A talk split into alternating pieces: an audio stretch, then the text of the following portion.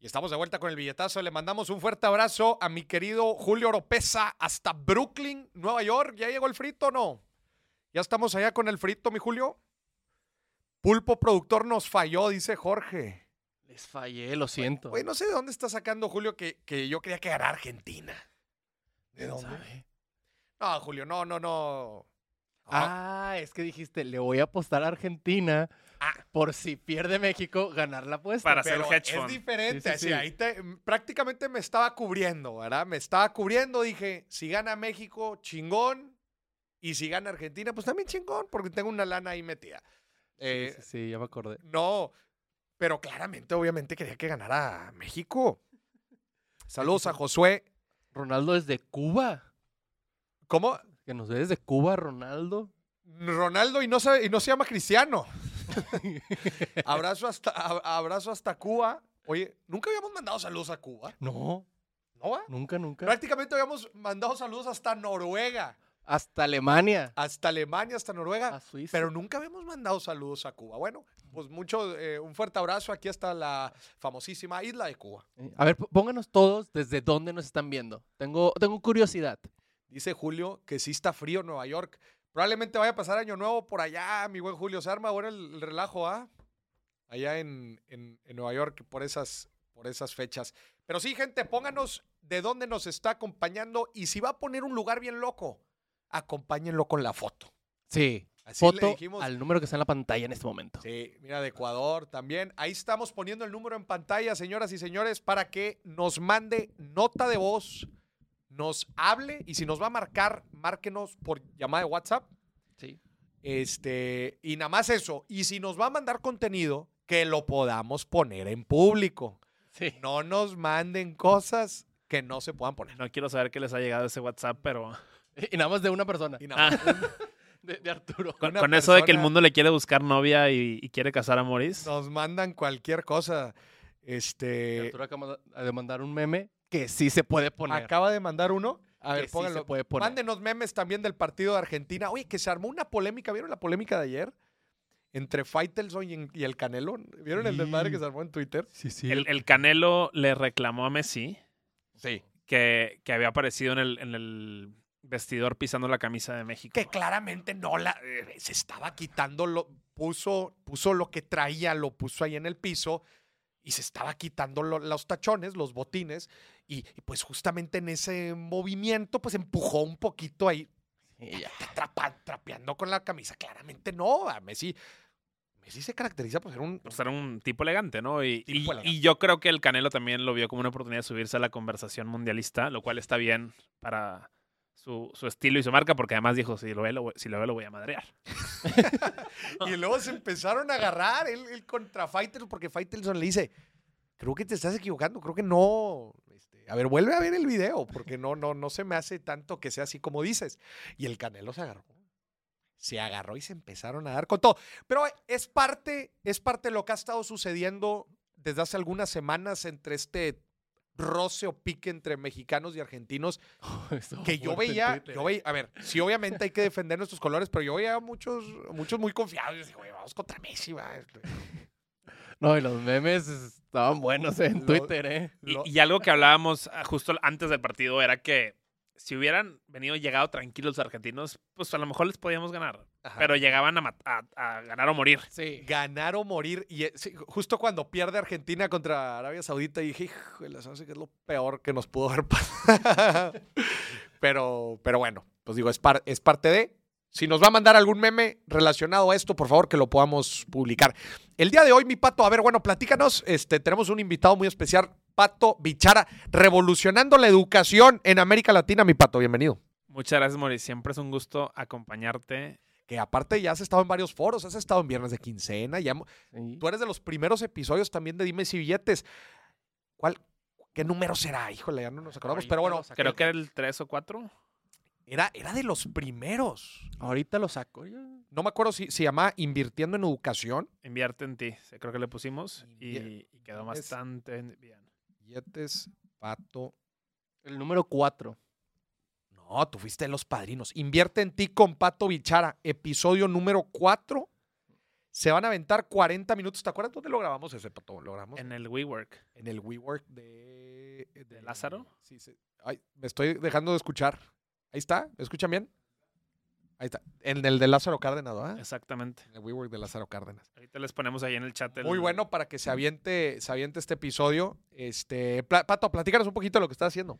Fíjense, Collective es, es la universidad enfocada en acelerar líderes en negocio y tecnología eh, desde una perspectiva de desarrollar programas de maestría y cursos muy específicos en, en habilidades del futuro para los managers y los líderes. ¿no? Entonces, si, si eres alguien que está liderando el cambio en tu organización, eh, siempre es bueno que vayas a collectiveacademy.com a ver nuestra oferta de programas y cursos porque lo tratamos de hacer con aprendizaje en vivo muy relevante al mundo actual. Entonces, es más, de hecho, la semana pasada un par de mentores tenían ahí ejemplos del mundial de marketing. Y creo que es bueno siempre hacerlo en comunidad, ¿no? Porque lo importante es con quién te acompañas en este camino de, de liderar equipos y, y es algo que nos caracteriza como colectivo. Así que los, los invitamos a visitar nuestro sitio, ¿Cómo es, ¿Cuál es el sitio? collectiveacademy.com. collectiveacademy.com. Y ahí seguramente en Collective, mi buen pato, les hacen la pregunta a la gente, oye, ¿las apuestas son una buena inversión o no? Porque luego, luego yo veo a Moris, ¿verdad? Que está hablando que el rendimiento en los fondos y los CETES y los bienes raíces y las rentas y los planes de retiro y dice, chinga, pues ahorita los CETES están dando, ¿qué te gusta? El 10 El 10. anual. Que, oye, Que está muy bien. ver, güey. Muy bien, Dejen eh. todo y vayan a Oye, hacer No manches que te ase- Oye, que te aseguren un doble dígito. Por, por el amor de Dios. Pero bueno. Pero luego sale el, luego sale el chistoso que ahí en, en la fiesta. ¿no? ¿Cuánto dijiste? El 10%, 10% anual. Y luego decir, bueno, yo le metí a Argentina. Y de mil saqué dos mil. ¿Cuánto es eso en tu rendimiento? 100%. ¿ah? Ah. Ah. Pues si meto mil y saco el doble, pues es un 100% de rendimiento, claramente. Y en- la peda. ¿En cuánto tiempo sacaste tú tu 10%? ya te dije, 365 días. Pues yo lo saqué en ¿cuál? 90 minutos. 90 minutos. No, no falta el chistoso, ¿ah? No falta el, el, el compadre, el sabelotodo que dice, "No, pues yo mejor me voy a las apuestas. ¿ah?". Sí. Nomás, si nos estás viendo tú, el que eres así, Tú, vete. el que eres así Vete. en las fiestas, ¿verdad? El que. eh, Pero a ver, Pato, ¿cuál es tu lectura sobre esto? ¿Cuál es tu lectura? A ver, yo creo que hay que diferenciar a, a las apuestas como, como una inversión de como una diversión. Vámonos, ok. ¿Por qué? Porque realmente con una inversión tiene, tiene muchos sesgos, como hemos venido hablando en, en otros programas. Eh, empezando por, por este cuate que llegó a la fiesta el sábado noche y dijo, me fue poca madre porque hice 100% en, un- en 90 minutos, ¿no? Y es, hay un sesgo de recencia de decir, oye, pues acaba de pasar y, y hay un sesgo también de que le fue bien. Pero probablemente a los que no les fue bien en ese partido no llegaron ni a contarlo, ni a lo mejor a la fiesta porque estaban deprimidos. Estaban deprimidos, Sí, sí. claramente. No tenían cómo llegar a la fiesta porque no traían para el, para el Para el, transporte. el pasaje. para el Uber, sí. Exacto. Y Entonces, mucho lo que. Es más, creo que nosotros lo hablábamos en el, en el anecdotario financiero de que es como Las Vegas, ¿no? Tienes que pensar en eso como irte a pasar bien. A lo mejor meterle sazón y, y, y- y hacer un poquito más picoso la, el partido con los amigos. Pero eso que sea una buena inversión, yo lo veo muy lejos. Porque acuérdate también que, como dicen, eh, uno, una hasta borracho. Sí. Tener, tener un resultado positivo, pues hasta borracho, ¿verdad? Pero el lograr los resultados constantes en el tiempo, que en realidad así es como se puede medir, eh, pues el, el rendimiento, tus resultados en lo que sea, no nada más en las inversiones, claramente. Pero una evaluación a lo largo del tiempo es, es mucho más difícil. ¿verdad? Poderlo lograr como, y, y especialmente en las apuestas en donde la gente es buenísimo contándonos las buenas, pero muy malas, muy malos contándonos las malas. Y luego la gente dice, no, Moris, yo invierto a la segura. Ah, pues a la segura yo también lo hubiera metido a Argentina contra, Contra la Arabia. Saudita. Claro. Pues Esta era segura. Y especialmente cuando hablamos de una de un concepto demasiado caótico como es el resultado de un partido.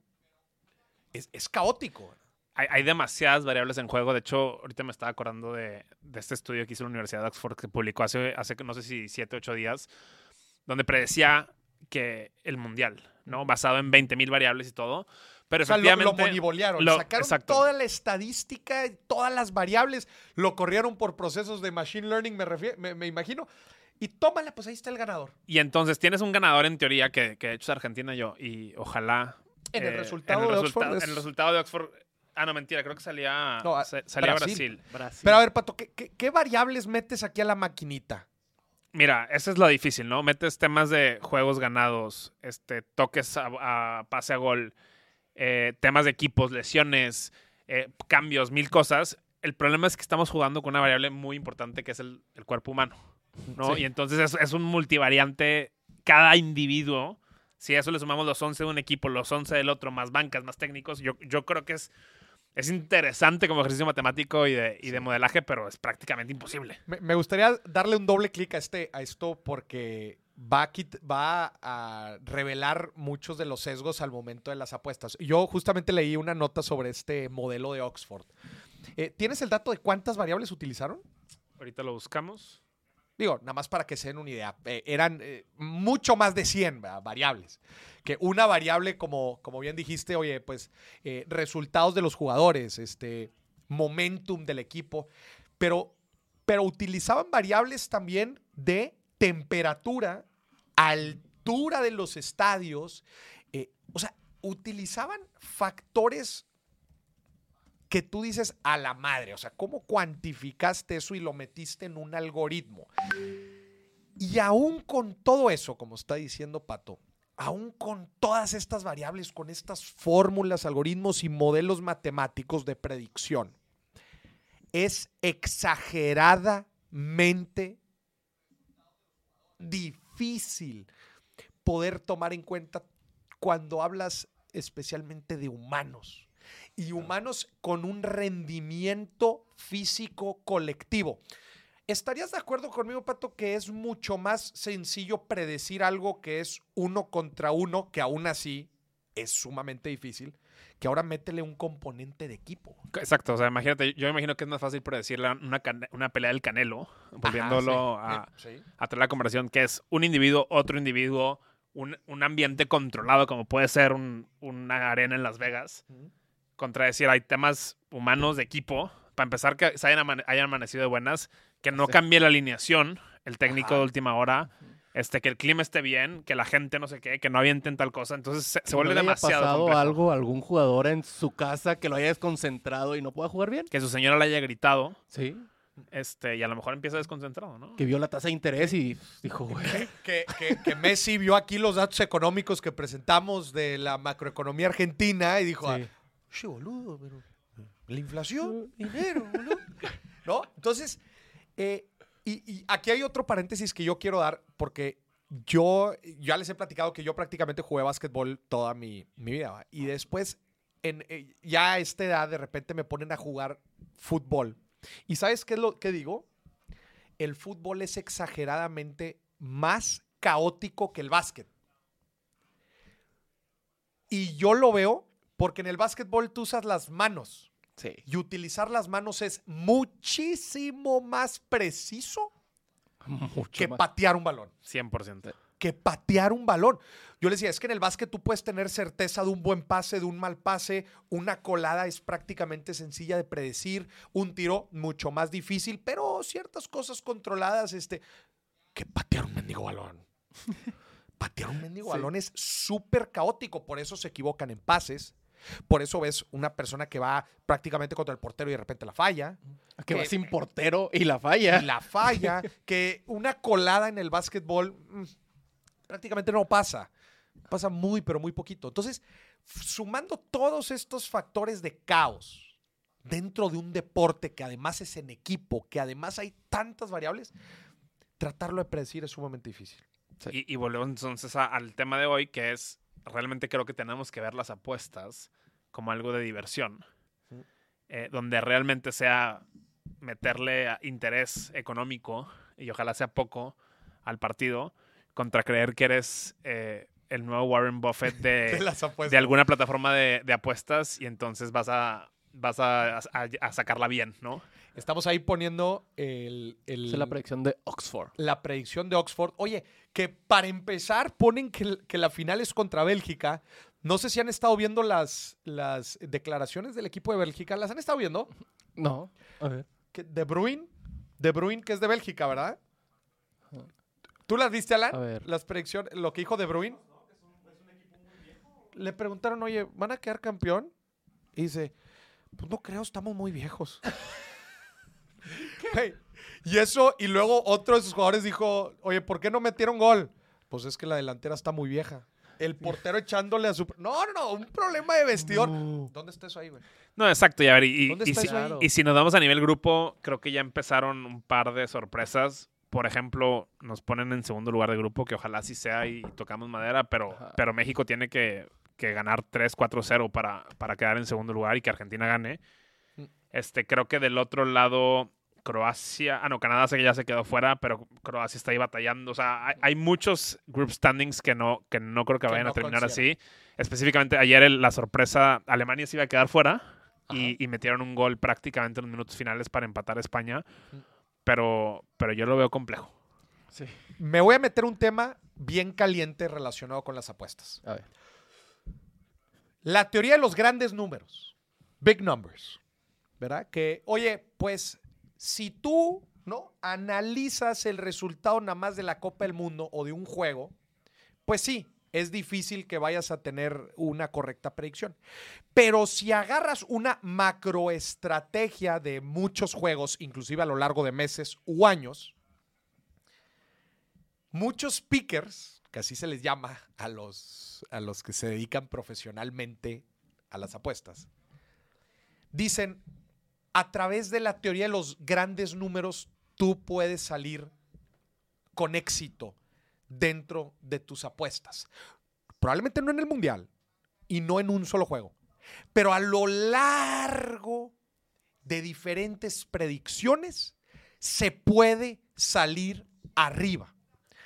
Les voy a poner un ejemplo. Déjame les doy un contexto rápido de, Venga, de qué es la teoría de los grandes números. La ¿no? teoría de los grandes números. Prácticamente la teoría de los grandes números dice que eh, entre más se, se abre el número de eventos de, de- de de una apuesta o de algo, más tiende a, a cierto resultado. Tiende ¿no? a algo, exacto. Entonces el ejemplo perfecto es si tú tiras 10 monedas, probablemente no haya 7, 8 águilas y 3 soles o viceversa, pero conforme esos 10 tiros se hacen 100, se hacen 1000, se hacen un millón de, de águilas o soles, tiende a 50-50, que es la probabilidad. ¿no? 50-50.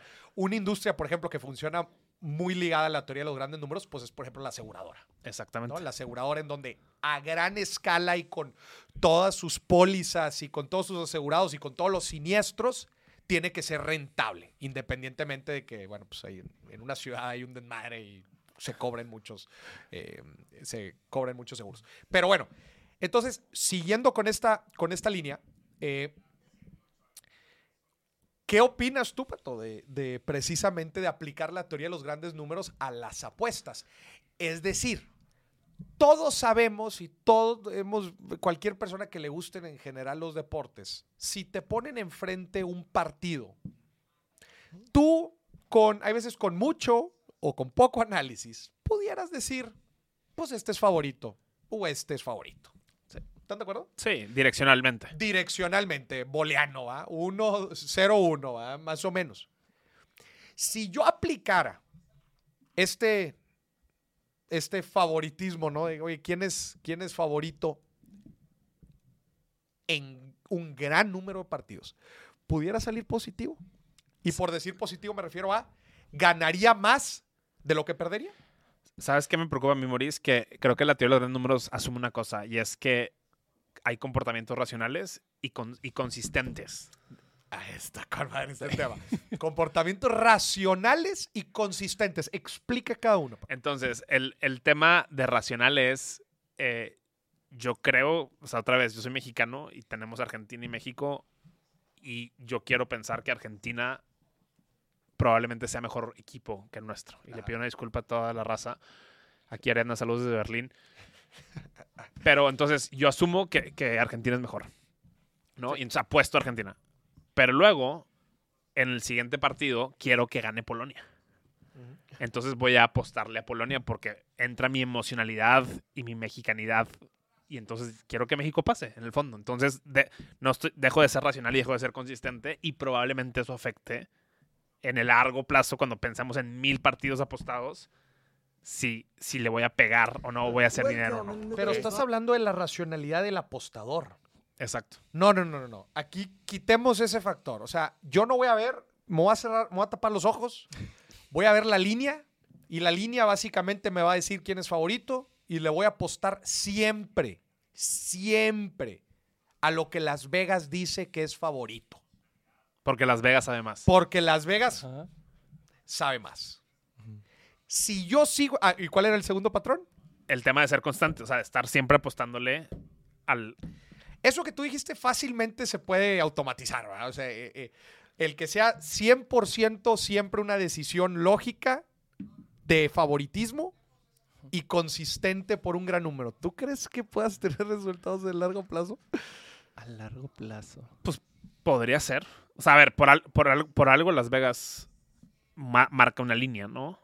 Entonces, ta- tal vez, pero ojo, serían resultados menores, ¿no? Porque le estás apostando siempre al favorito. Entonces, Sí. probablemente sí. es- esos resultados simulen más un 10, un 15% que te dan otros instrumentos financieros a pensar que te vas a ser millonario de 100% por estar apostándole al favorito, ¿no? Voy, a resumir este pedo por si alguien no lo entendió. Ajá. ¿ok? Venga. Prácticamente es, si le vas a apostar al que todos dicen que va a ganar, Ajá. puedes tener rendimientos a largo plazo. Sí, correcto. Sí, es que estaba muy complicado como Ya. lo estaban No, diciendo. No, no, sí.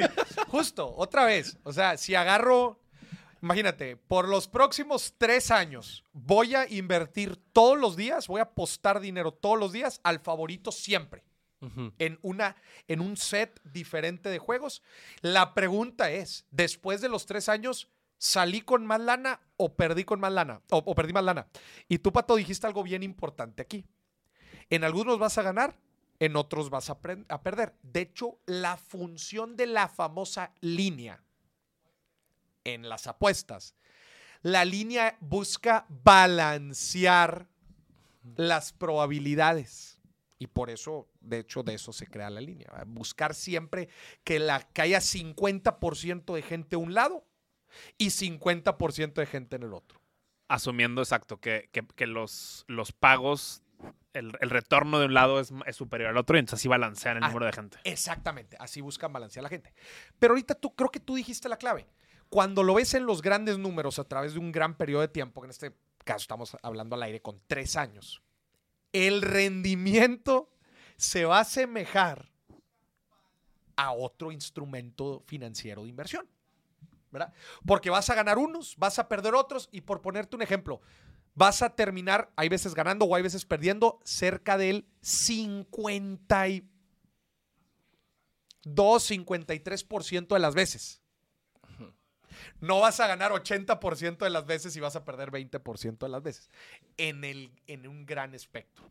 100%. Y entonces, si a eso le sumas el hecho de que tienes que estar jugando con un capital limitado, que por cierto, este programa no es consejo de inversión, no apuesten no. nada que no estén dispuestos a perder en los partidos y en la vida. Pero realmente si eso le sumas que pues, vas a estar jugando con un capital limitado, probablemente ese- de ese 50% de las veces que ganes, te esté- la línea, no sé, paga a lo mejor de un lado 20, del otro lado 80 al, al perdedor. Entonces yo, yo creo que acabas con un, un rendimiento parecido. Aquí estoy tratando de hacer números en vivo, pero acabas con un rendimiento parecido al, al 10, 15%. Y te falta suma, te falta, perdón, restarle otro factor. Pues las comisiones de la casa. Claro, la casa nunca pierde. Pues la casa nunca pierde.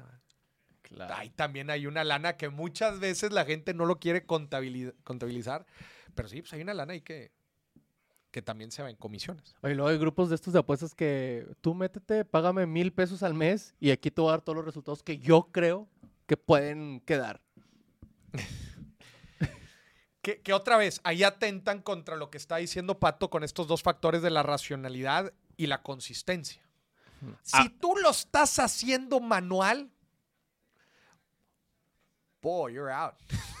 o sea, si no lo estás automa si no lo tienes bien sistematizado para en realidad lograr esto que estamos hablando de la teoría de los grandes números de forma constante y 100% racional, no, papá, Ahora, no va a vamos a pensar en la inversión de este tema. Ajá. que es qué tan diferente es lo que estamos hablando. Por aquí nos menciona Arthur el tema de criptomonedas, que es, Ajá. es lo- a veces lo hablamos como inversión, pero realmente es muy parecido. Hmm. Luego el tema de capital de riesgo, venture capital, Ajá. que el fondo son apuestas irresponsables en, en También. compañías. También. Y luego hablemos de la bolsa, ¿no? En el, en el S&P 500, Ujú, ujú. que, que si te pones a pensar, las tres más o menos requieren algo de consistencia y racionalidad. Claro, porque todas son inversiones pues con cierto nivel de riesgo. Y, ¿por qué no? Todas conllevan algo de, eh, híjole, se me fue la palabra, de especulación. Especulación. 100%. En todas hay un cierto grado, a ver, en todos los activos hay cierto grado de especulación, pero digamos que estos pues están más, más cargados, ¿verdad? Son más especulación son que, más que especulativos. cosas serias. Exacto. Entonces, si a eso le sumas, ¿o a dónde ibas con tu comentario? No, iba que, que, que, pues lo podríamos ver como un espectro de instrumentos financieros donde por un lado tenemos a los CETES, que es poca especulación, Ajá. retorno casi asegurado, a menos Casi que el asegurado. gobierno se vaya eh, a volar, contra la bolsa, contra este, a lo mejor fibras, cosas de bienes raíces, con- y eventualmente pasas por capital de riesgo y- o venture capital y luego te vas a criptomonedas y a lo mejor de ahí siguen las apuestas en partidos deportivos y que a lo mejor ahorita como está la bolsa, la, la volatilidad de las criptomonedas está, está menos riesgoso apostar a los partidos que apostar a las criptos, ¿no? Pero es otro tema. Mira, aquí, aquí dice Pavis algo de, de lo que decías del básquetbol y fútbol. Dice, en el básquet, hasta el jugador de la banca novato mide en porcentaje de los tiros acertados, minutos jugados, balones perdidos, etcétera. En el último segundo puede cambiar el marcador final. En el foot no aplica nada porque no tienen certeza de nada. Porque no tienen certeza de nada, lo cual me lleva a recordar la famosa película y el libro de Moneyball. Que el Moneyball en el, en el béisbol, en el béisbol sí, eh, si tú metes, si tú te metes duramente a la estadística, puedes llegar a, a- no a predecir, ¿verdad? pero a mejorar el desempeño de un equipo basándote 100%, eh, basando muchas de tus decisiones en, en datos. Y de hecho de esto se trata, como Billy Bean básicamente revolucionó la forma en que se escautea raza, diciendo es que ustedes los métodos que han estado us- usando a lo largo de tantos años están dejando fuera ciertas variables importantísimas que si yo logro estudiarlas, puedo mejorar el desempeño aun y cuando sean jugadores que la gente cree que no valen madre. Ahora, hay algo interesante que está pasando justo en este mundial, y el otro lo comentaba con Alin, y es, se están extendiendo mucho más los periodos, eh, los minutos después de los 90 minutos, Sí. y está viendo mucho más fueras de lugar. ¿Y eso Sí, por qué? cañón, Porque cañón. le están metiendo tecnología tanto al balón como a las cámaras para detectar eso con el VAR, ¿no? Yo creo que lo que sí sigue es un tema de, de ver cómo traqueas a los, a los jugadores con wearables y otras cosas que, que te permitan ver al entrenador el rendimiento físico y decir, oye, ¿sabes qué? Morris ya no puede más, cámbialo por el Dani o viceversa. Y entonces yo creo que entre más datos estemos generando y procesando, tanto en vivo como previo a los partidos, se va a poner más interesante, pero menos emocionante el fútbol. Sí, y pero ot- otra vez, no- pero no creo que impacte tanto en el tema de, re- de predicción. O sea, el, fútbol se me sigue haciendo un deporte demasiado caótico. No sé, que eso aplicado en el tenis, en el golf, eh, hasta, en el, hasta en el béisbol. Creo que tiene más impacto la predicción que en el fútbol. Otra vez, el fútbol a mí se me hace Mucho más caótico. mucho más caótico. Es más, no sé si hasta metería la NFL, el fútbol americano, mucho, es- que es mucho más preciso que el, que el, que el fútbol. Ok. Bueno, yo los dejaré igual, ¿O en no? el mismo nivel. Yo los- sí los dejaré en el mismo De, nivel. de variabilidad. Sí. ¿Sabes qué pasa? que en, el, variable. que en el- en el fútbol americano hay más jugadores en la cancha, según yo. ¿Sí? No estoy seguro, pero creo que sí. O sea, Y son jugadores más especializados. Entonces, yo, yo sí creo que a lo mejor es, es menos variable que... va- vamos, a, vamos a buscarnos un buen paper y, y al rato lo subimos O- en las redes. 11. 11 jugadores. Ah, mira. Pero tienen 200 cambios. Sí. Exacto. y todos están especializados y en tú lo que juegas tienes que tu hacer. posición. No, no Ajá. estás corriendo como... Sí, no, tienes tu, tu- está bien asignado tu rol. Exacto. Si yo cacho, yo nada más cacho y es lo que voy a hacer. no voy a poner ahí correr atrás de, del otro. Y en el fútbol sí te puedes mover un poquito más. Exactamente. Pero a ver, entonces, con lo que estamos platicando, tú podrías generar un algoritmo de predicción de juegos que a lo largo del tiempo te diera rendimientos mucho más grandes que el mercado. Llamemos mercado que la bolsa, que algún otro instrumento financiero con rendimientos pues relativamente tradicionales. Yo creo que la respuesta es sí, pero requeriría mucho, mucho más trabajo que simplemente meterte en una plataforma y, y poner tu apuesta. ¿Qué opinas? A ver, otra vez.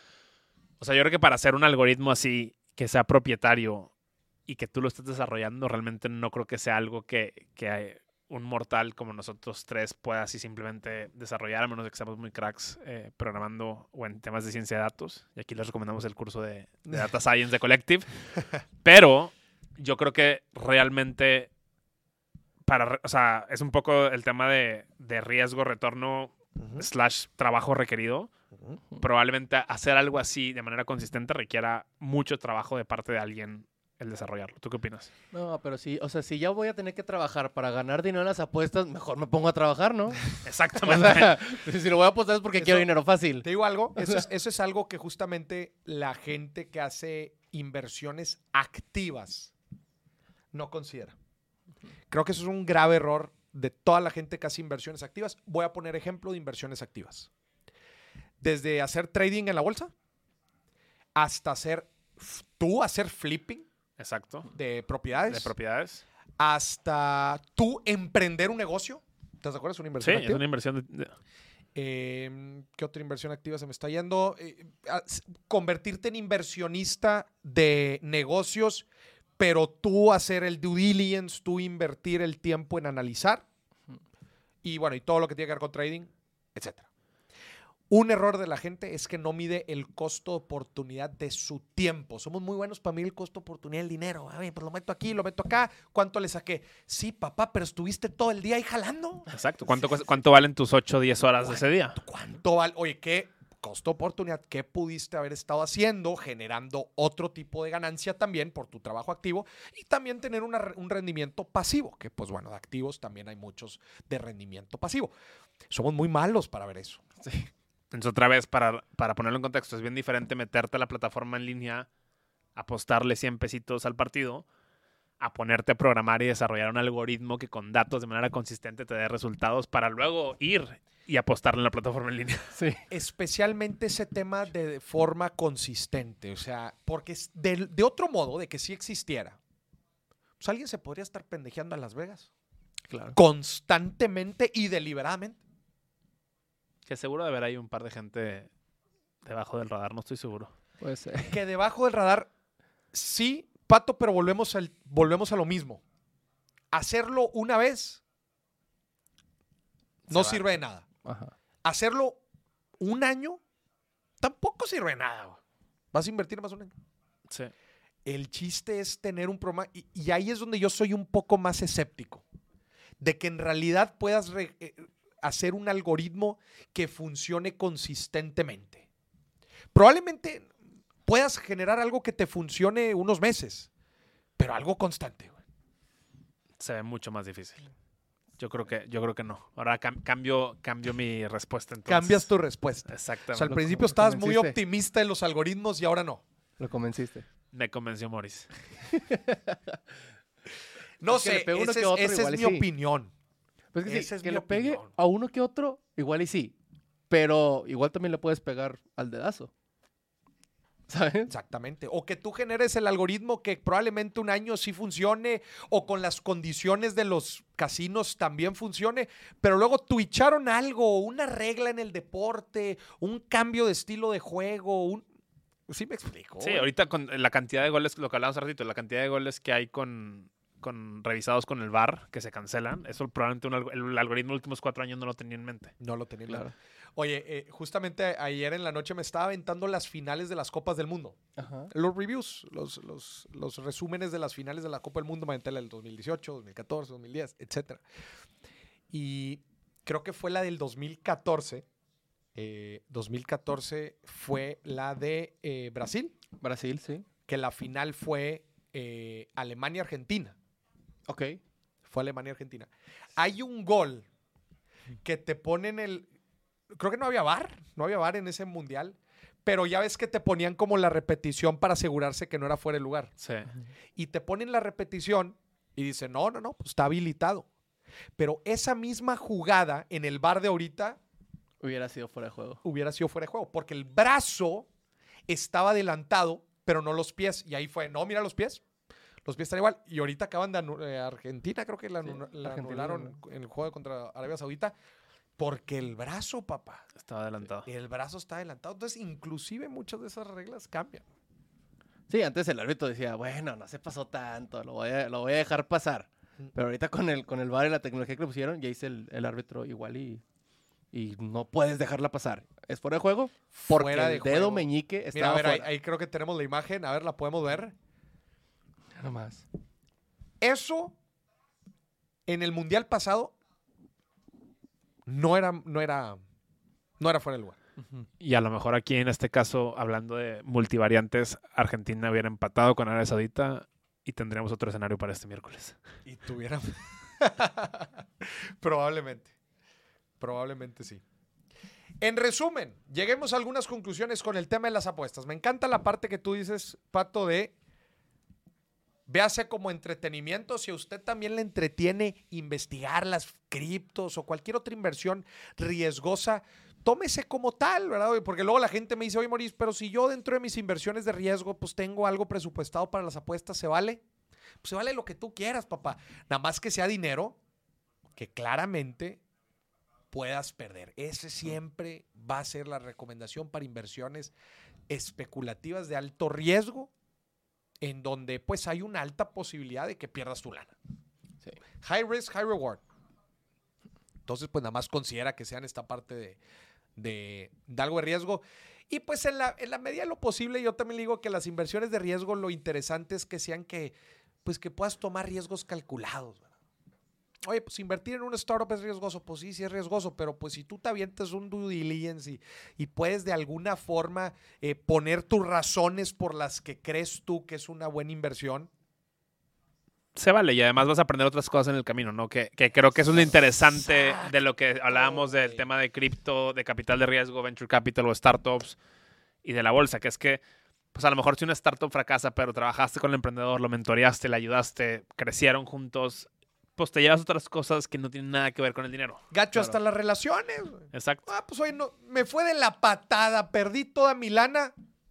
Pero mira, ya conozco un poquito más la industria. Fíjate, conocí al emprendedor, que el emprendedor a la vez me presentó a no sé quién y conozco más. Y ahora le voy a invertir a la empresa que sigue de no sé quién y... Y la segunda vez probablemente vas a tener más, más este, posibilidades de tener éxito. Pero Pato, dijiste ahí algo bien, pero bien importante, que es aprendí y crecí en algo que a la siguiente decisión me va a ayudar a ser mejor. Claro. Eso ya por sí solo tiene un rendimiento. 100%. Por sí solo. Y es algo que tristemente en las apuestas deportivas, pues rara vez pasa, ¿no? Chinga, o no tomé en cuenta que iba a ser frío ese día y a Messi no le gusta jugar frío. Lo hice por lo de pecho frío. No, porque barrió el piso con nuestra camiseta. No, no, no, no, lo hizo, no lo hizo. Ya el Canelo se está encargando de eso. ¿Tú qué opinas, Dani? Mira, yo creo que todo el tema de las apuestas como dice, como diversión. O sea, yo no lo metería en inversión, lo metería directamente en gastos. O sea, Oh, ah, literal. Sí, literal. ya No, no, directamente a gastos. ¿Cuál, cuál alto riesgo, papá? Gasto. Yo lo mandaría directamente a gasto para no preocuparme por eso. De que, ah, pues está bueno, me divertí. Lo mismo que le hubiera metido a una maquinita de Kino Fighter. Gasto, ¿sabes? ¿Tú le has metido algo, Pato? Fíjate que de deportes no. Nunca en tu vida has apostado. No. Soy, eh, soy malo para eso. Entonces, no, nunca lo he hecho en plataformas. Em, y, el- y lo que hablábamos de las pocas veces que uno ha ido una vez a Las Vegas es con presupuesto limitado, que es gasto, como dice el Danny Boy, y listo, se acabó. Y si se va, no pasa nada. Ya. No regreso llorando. Yo una vez le metí porque me salió una promo de que 150 pesos gratis en tu primera apuesta. Y gané, güey. ¿Sí? Y no me dejaron sacarlos. ¿No? porque ¿no? Que le tenía que meter otra cantidad de dinero. Llegar a cierto monto. Sí, Ah, y es yo que dije, luego hacen eso. pues yo no le voy a meter. Y te, te voy a decir algo. Yo le he metido una vez a una pelea de. ¿Cómo se llama este compadre? Que ya no pelea, pero muy bueno, cabrón. Este. Pacquiao. Manny Pacquiao, Manny Pacquiao. contra alguien más. Y pues yo oye, iba a ver la pelea con unos compas y dije, "Oye, pues vamos a meterle un poquito de sazoncito. Pues le metí una lana a Pacquiao, gané. Ah, pues, Ok. pues, relativamente. Era relativamente sencillo de, de saber que, predecir. que iba a ganar Pacquiao. Pero aprendí una cosa, güey. ¿Qué? Apren- aprendí bastante. ¿eh? Ahorita hablando de, las, de, de que no aprendemos, pues yo sí aprendí en, el, en lo siguiente que te voy a decir y que me ayuda mucho ahorita a, a explicar un poco de estos temas. Los casinos y las apuestas están cuidadosamente calculados y diseñados para darle en la madre a toda la cantidad de sesgos cognitivos que tiene el ser humano. En pocas palabras, están cuidadosamente calculados para darte en la madre, Sí. por no decirlo de otra forma. Ellos conocen perfectamente la relación entre el dinero y la psique humana de el miedo y la avaricia. Güey, ¿cómo te pones cuando ganas, güey? Es animalesco. Somos Es changos, literal. changos, güey. Es. ¿Cómo? O sea, nada más le tenía que apostar al que tenía más probabilidades. Y mira, ya casi doble mi lana. Nomás le tenía que picar al rojo. Pues, pues, ¿quién no iba a saber que Argentina le iba a ganar a México? Pues bien fácil. ¿A poco, ¿A poco me estás diciendo que no puedo replicar esto N cantidad de veces y ganarle a la casa? Qué fácil. Y la casa. Y la- Estamos ready, dice la casa. Me explico, güey. Y otra vez volvemos al tema del tiempo y del trabajo. Ellos se dedican a eso 24/7 durante los últimos 100 años. Tú estás jugándole al héroe. Sí, sí, sí. Sí, sí, sí. A quebrar la casa. A encontrar el hilo negro para quebrar a la casa. Sí. E- Eso fue lo que a mí en lo personal me asustó más. El que vi que toda, todo estaba diseñado para transferir tu dinero a su bolsa. Todo estaba diseñado. Los colores, la interfaz, la misma dinámica de hoy, cabrón, gané, güey. No mames. Y la dinámica posterior, que es lo que dice Dani, ¿no? Que no te dejen sacar tu dinero eh, y otras cosas, pues son, son banderas rojas. ¿no? Sí. y vuélvela a meter y te ganas un bono. Y mira este otro juego. Y mira la línea. y- No, no, no. Qué bueno que ganaste. Ay, ¿No le quieres apostar a este otro? ¿De qué sabes? Y luego hasta tus compas. ah. Oye, le gané, güey, ¿no? Y, y ahí metes todo el tema de finanzas de impulso que... Fíjate que estoy, eh, eh, estoy... Ando en proceso para entrar a hacer un PhD, güey. Un doctorado. Y justamente estoy en esas etapas como de rascarle un poquito a los temas, güey. Sí. a, a qué, a qué me gustaría irme. Y justamente estaba hablando con un, con un profesor este, y me decía, "Güey, creo que estaría muy interesante que investigues sobre el impacto de las redes sociales en las decisiones financieras de la gente en, en, en todo lo que conlleva, güey. O sea, sabemos que las redes sociales de alguna forma nos, nos influencian, ¿no? O sea, Claro. eh, nos impactan en cómo tomamos decisiones todos los días. Ráscale, güey. A ver qué sacas. Uy, estaría- Sí, a ver qué cabrón, tal, tal persona le invirtió a esto y luego lo vi in- a los tres días en Miami gastando. Eh, y Claro. empezamos a hacernos historias de la gente, ¿no? Porque ahí le metes el tema de lo que ha pasado, de las famosas meme stocks. Les metes al, le metes al tema de las comunidades eh, de inversionistas. Te metes al tema inclusive de las apuestas. Le metes al tema de lo que ves, lo que presumes, lo que decides. No sé, ¿Quieres fue- este fue un- auto? era un me gusta, ¿eh? Me A gusta. mí se me hace interesante. Voy a ver a ver qué pasa. Pues los típicos de, ¿quieres este auto que tengo aquí atrás de mí? Métete a estas dos aplicaciones y invierte conmigo. Oye, ¿Sabes? no voy a quemar, no voy a quemar al. eh, no sé si han visto un panorámico que anda circulando ahorita en México, por lo menos. No sé si quemar a la marca. No, no, no andamos aquí para quemar a la marca. Ahorita en, en Twitter lo pongo. Ahí está en Twitter. Hay una marca de autos que está poniendo un panorámico que pone la nueva camioneta y luego pone la frase. Imagínate la cara de tu vecino cuando la vea. ¿Ya, ¿Ya lo han visto? No. ¿No lo han visto? Pongan un poquito más de atención a los panorámicos de autos ahora que vayan en... en- Güey, literal le quería tomar una foto y decir, o sea, Están jugando con, con nuestra emocionalidad de changos. Compra para presumir. Es lo que yo, te está yo le iba, yo le iba a poner abajo, se va a reír cuando llegue con una camioneta el doble, el doble de cara y tú que es como un pendejo. ¿Tú te acuerdas, güey? Exactamente. Se va a reír. Ah, nada más te, alcanzó esa papá. No, se va a reír hombre, cuando sepa los intereses que estás pagando por esa camionetota que no pudiste pagar a contado. No, no, no. A nuestro cerebro, güey, de changos, güey. Primitivo. En fin. Vamos a las reacciones de los TikToks antes de que. Antes de que. Oye, que antes de que. Ya empezó el juego de. Está por empezar Cristiano Ronaldo, señoras y señores. En su segunda aparición en el Mundial. El bicho. Para cerrar la, la, la, sem- la semana 2, bueno, más bien la... Ah, literal se cierra hoy, sí. A la una es el último juego, Portugal-Uruguay. Híjole, vamos a ver cómo lo va. A ver, venga. A ver. Welcome in Middle East. Bye. Híjole. Ahí están los Javibis. Welcome in Middle East. Bye. iPhone. Chapulín Colorado. Tenía que. Yo Ana, Argentina, León, tú, México, tú. Nah, güey, te los apuesto, cinco iPhones. pero México le gana a Arabia. Cinco. Ay, cabrón. Si México le gana a Arabia, este güey me va a dar cinco iPhones. ¿eh? Camellos, güey. Tú tienes camellos. Camellos. Los camellos, camels. Entenderá lo que le están diciendo. compa. Trae ahí su llave del camello.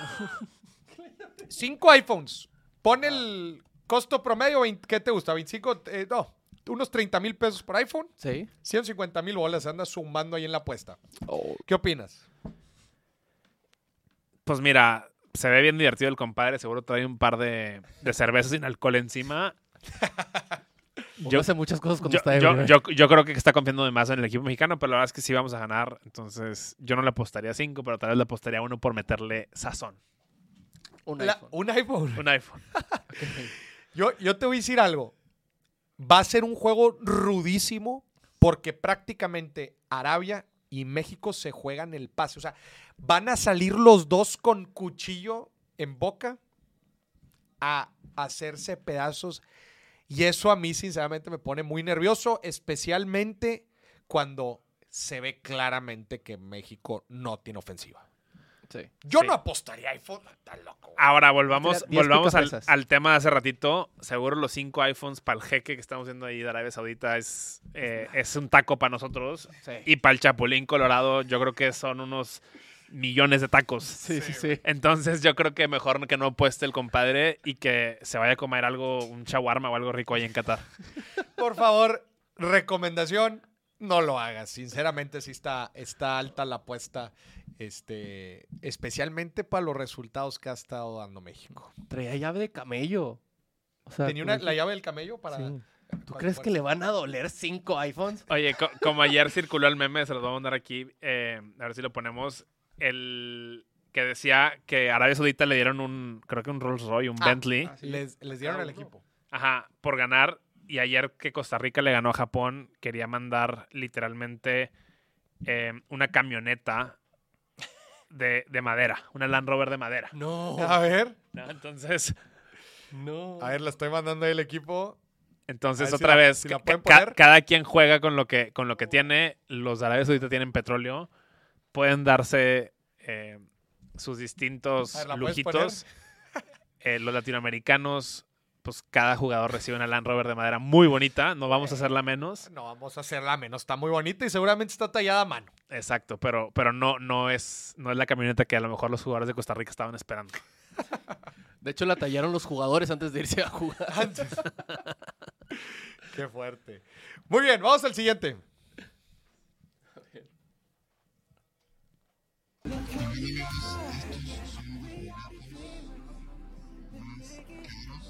Esto es más caro del mundo.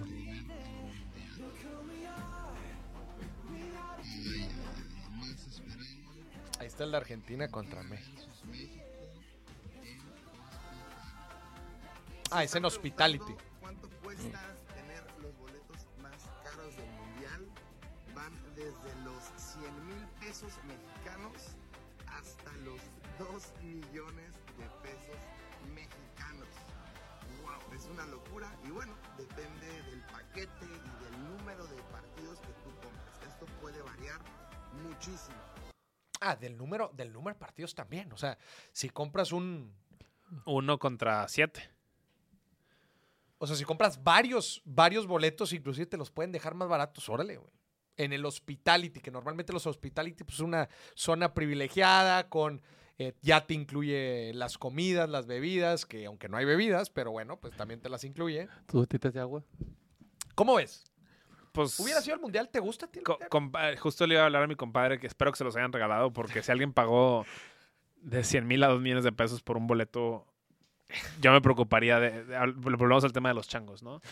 Este... No, a ver, me, me- me hubiera encantado el mundial. De hecho, lo, lo comentaba ayer con, con alguien que creo que es un mundial relativamente barato por el tema de que todas las, todos los estadios están ahí. Es en donde mismo. Entonces te quitas vuelos internos, cambiarte de hoteles y otras cosas. Eh, pero bueno, de eso a gastarle esto a, a un, a un boleto, Sí, no sé, a- creo que hay- cada quien tiene sus prioridades, entonces no, no hay que ponernos... eh, Claro. No, y eso, eso justamente que dices estaba muy interesante, ¿va? especialmente este mundial, que pues todos los juegos eran pues casi casi en una ciudad y ahí eh, pueden estar yendo, puedes aprovechar mucho más el tiempo. Antes que normalmente la gente iba a los tres juegos del- de la fase de grupos, pues ahora te alcanzan pues mucho más. Pero ahora también lo que va a estar interesante es que en cuatro años va a ser acá en México, México, Estados Unidos y Canadá, y además van a abrir la cantidad de juegos. Va a haber una cantidad de juegos el próximo mundial. Desgraciadamente va a haber mucho juego molero, Sí. muchísimo juego molero, pero va a haber muchos juegos. Así que si tú quieres ir a un juego del mundial, pues va a ser muchísimo más accesible. Pues hay nada más que encontrar eh, los, los juegos buenos y, y bueno, pues va a haber mucho, pero mucho más. oye, Y- este compa no será el de esta imagen. A Ah, ver, pon- vamos a ponme la verla. producción, por favor. no será ese. Amor, lo del préstamo te explico en la casa. Así va a regresar, ¿no? Oye, yo he visto a mucho mexicano allá en Qatar y todos, pues, vivitos y coleando, si bien sonri- con sonrisita y todo lo que tú gustes. Esperamos que no lo hayan puesto a meses sin intereses. Esperamos que. o- o a veces, O- o a préstamo, o o a hipotecado la veces, Hipotecada la casa, vendido el auto. Ah, hombre, ya llegó enero y me arreglo, ¿verdad? Amor, No. ya regresé de Qatar, hay que empezar a empacar los muebles porque ya nos tenemos que salir Sí, de aquí. a- Amor, lo del préstamo te lo explico en la casa. Vámonos al siguiente.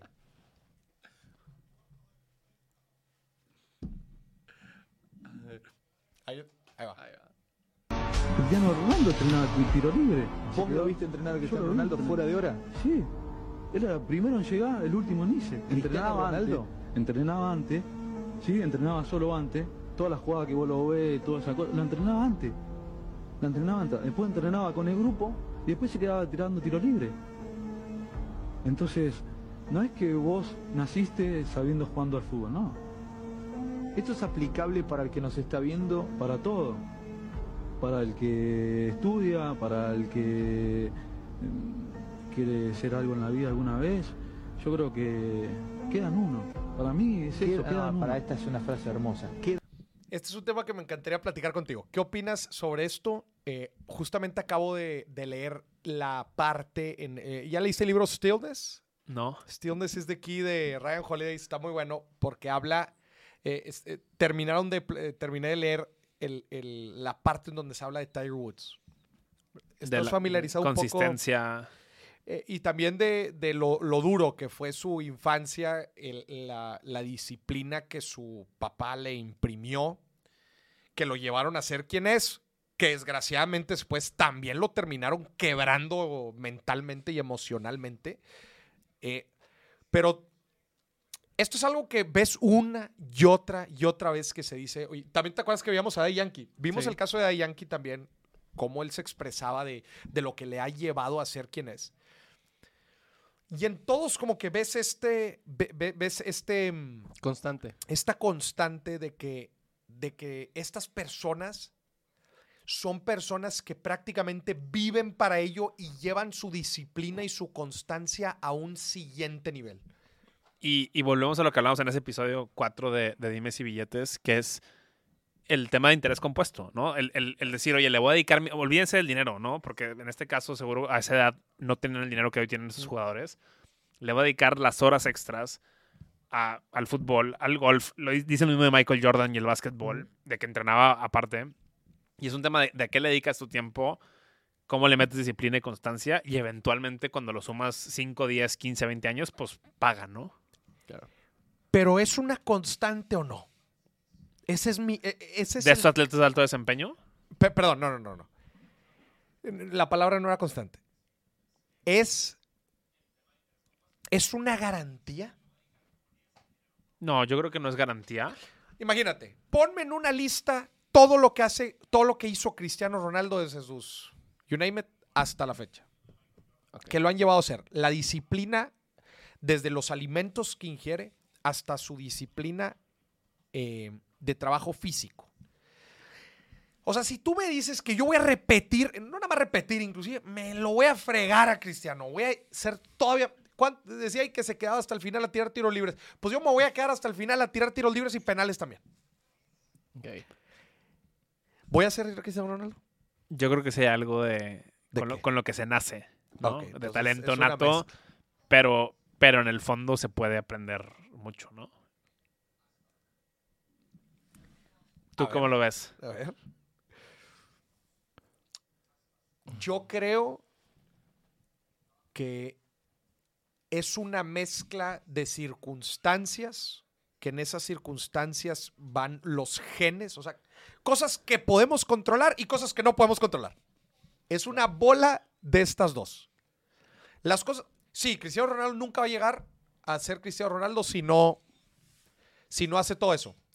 Pero ¿y si Cristiano Ronaldo hubiera nacido en otro país?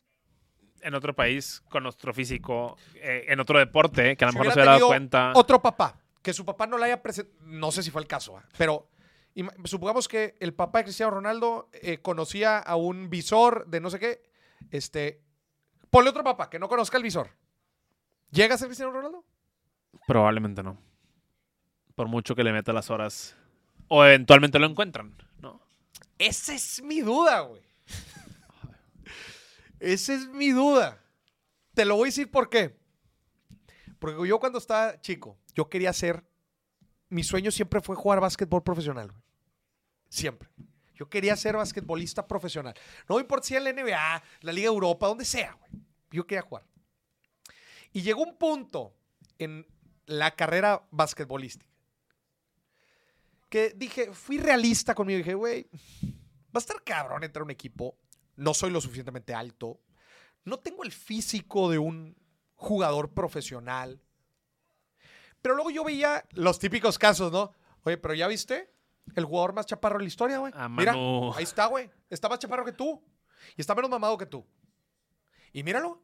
Él sí llegó, güey. Pero espérate, pero entonces, si él sí llegó, entonces yo también puedo llegar. Híjole. ¿No? Pues ¿Usted qué opina en casa? Le, platíquenos. de- le debí de, de haber, debí de haber se- seguido chingándole para hasta llegar a ser pro- pro- basquetbolista profesional. ¿Hubiera llegado? Si No, hubiera porque- sido igual de constante.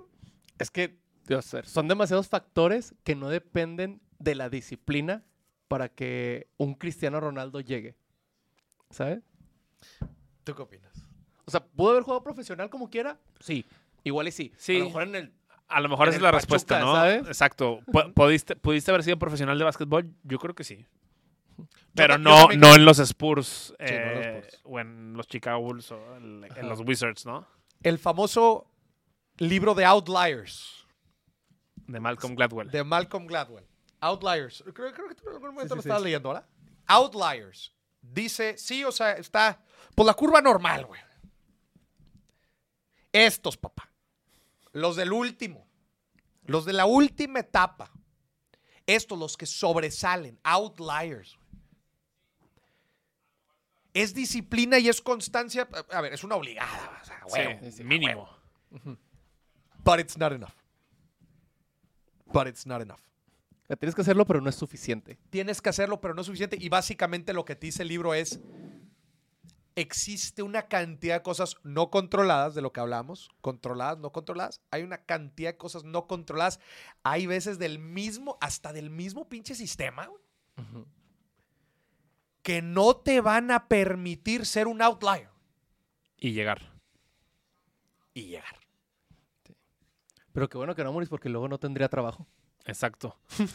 Cu- cuéntenos en el chat si hubieran preferido que Morris fuera basquetbolista profesional en la NBA o que fuera Morris Dieck.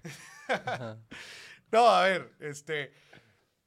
La disciplina y la constancia te van a sacar del. Te van a sacar de lo. Te, te van a dar buenos resultados y te van a sacar del promedio por el simple hecho de que a toda la gente se le dificulta ser disciplinado y constante. Nada más por eso te van a poner encima de los demás. Ya que llegues a ser un outlier, Eso ya es otra cosa. eso es otra cosa. Pero de segurito, la disciplina y la constancia te van a, te van a ayudar a, a salir adelante. ¿Estás de acuerdo con eso? 100%. Así que para lo que les importe y le den valor, sean disciplinados, sean constantes y eventualmente vamos a llegar todos ahí. Claro. Tú lo dijiste en otro video. Si no es por talentoso, que sea por terco mínimo. Por terco. y les voy a platicar cómo yo aprendí a manejar eso. Yo me di cuenta que ser disciplinado y constante me iban a ayudar a sacarla del parque en cualquier cosa. Cualquier cosa. Lo único a que me dediqué después de eso es identificar a la madre. Si la disciplina y la constancia es como la gasolina, pues necesito encontrar la chispa, papá. ¿Y cuál es la chispa para mí? Para lo que soy bueno. Y lo que me apasiona y lo que me gusta. Si a lo que soy bueno, lo que apasiona y lo que me gusta, lo logro descubrir, ya eso le meto la gasolina, eso te crea la chispita. Si eso le meto la gasolina de la disciplina y la constancia y aplicados en el largo plazo con el interés compuesto, Las cosas van a pasar. O sea, salen. boom. Y es el famoso propósito, ¿no? Llegar a esa mezcla de, de intereses, pasiones que te van a llegar ahí y, y definitivamente vemos algunos afortunados que lo hemos encontrado y, y la chispa está. Ahora hay que meterle Hay que gasolina. Hay que meterle gasolina. gasolina. Señoras y señores, gracias por acompañarnos. Ahorita ya va a empezar el partido del bicho para El que bicho. vaya a verlo. De hecho, ya empezó. Vieron que le hicieron el siu en su cara. ¿Quién se lo hizo? De que- no, no sé qué otro de, de otro país, pero anotó gol y fue y le hizo siu. A él. ¿A qué mamón, güey? Yo lo amé, te amo. No sé quién eres, pero te amo. Mi pato, gracias por acompañarnos. Gracias Vean por la más invitación. información igual en Collective, Academy.com. collectiveacademy.com. Igual en nuestras redes sociales, Instagram, LinkedIn. Si se meten a mis historias ahí como quiera lo, lo, lo etiqueté para que vean más información. Pues muchas gracias, mi pato, por acompañarme. Señor Pulpo, productor, a ver si ya latinas. ¿Quién va a ganar? ¿Portugal o Uruguay? Portugal. Yo confío en el bicho. Yo estoy con Uruguay. De plano. ¿Apostamos, Dani, o qué? Apostamos. Va. Venga. ¿Qué apuestan? Una comida. A ver. Una hora de tacos. Mira, vamos a hacer esto. Si en gana- vivo. En vivo. Si gana el bicho, le regalamos algo a la gente de los cursos. Órale, hacemos un código. Si, si gana Portugal, hacemos un código de descuento. No. 100%. Sí, 100. Regálanos 100, algo. 100. Va, podemos regalar un curso de Collective Ahí está. al Ahí está, 100%. Va. Ahí está. Aquí está cerrado en vivo. Esta tarde regresamos con el resultado. Si tú ganas, te pago la comida. No, porque yo no puedo regalarle nada a la gente. Claro que sí, ¿no? Vemos que, vemos que le regalan a la comunidad de Collective. Claro que sí. Va. Sí, sí, ese pato. Sí, no, no, no, que sea parejo. va, se arma. Va que va. Eh, para que estén pendientes a los próximos episodios del billetazo, porque aquí se van a. eh, va, va a ganar. ¿Tú quién dijiste? Va Portugal. Dije Pues Portugal. no te iba a regañar, güey. Este, vamos a regalar el curso de Collective con una dinámica en los próximos billetazos. Gente, muchas gracias. Estén muy bien. Hasta la próxima. Disfrute el mundial. Nos vemos en el futuro.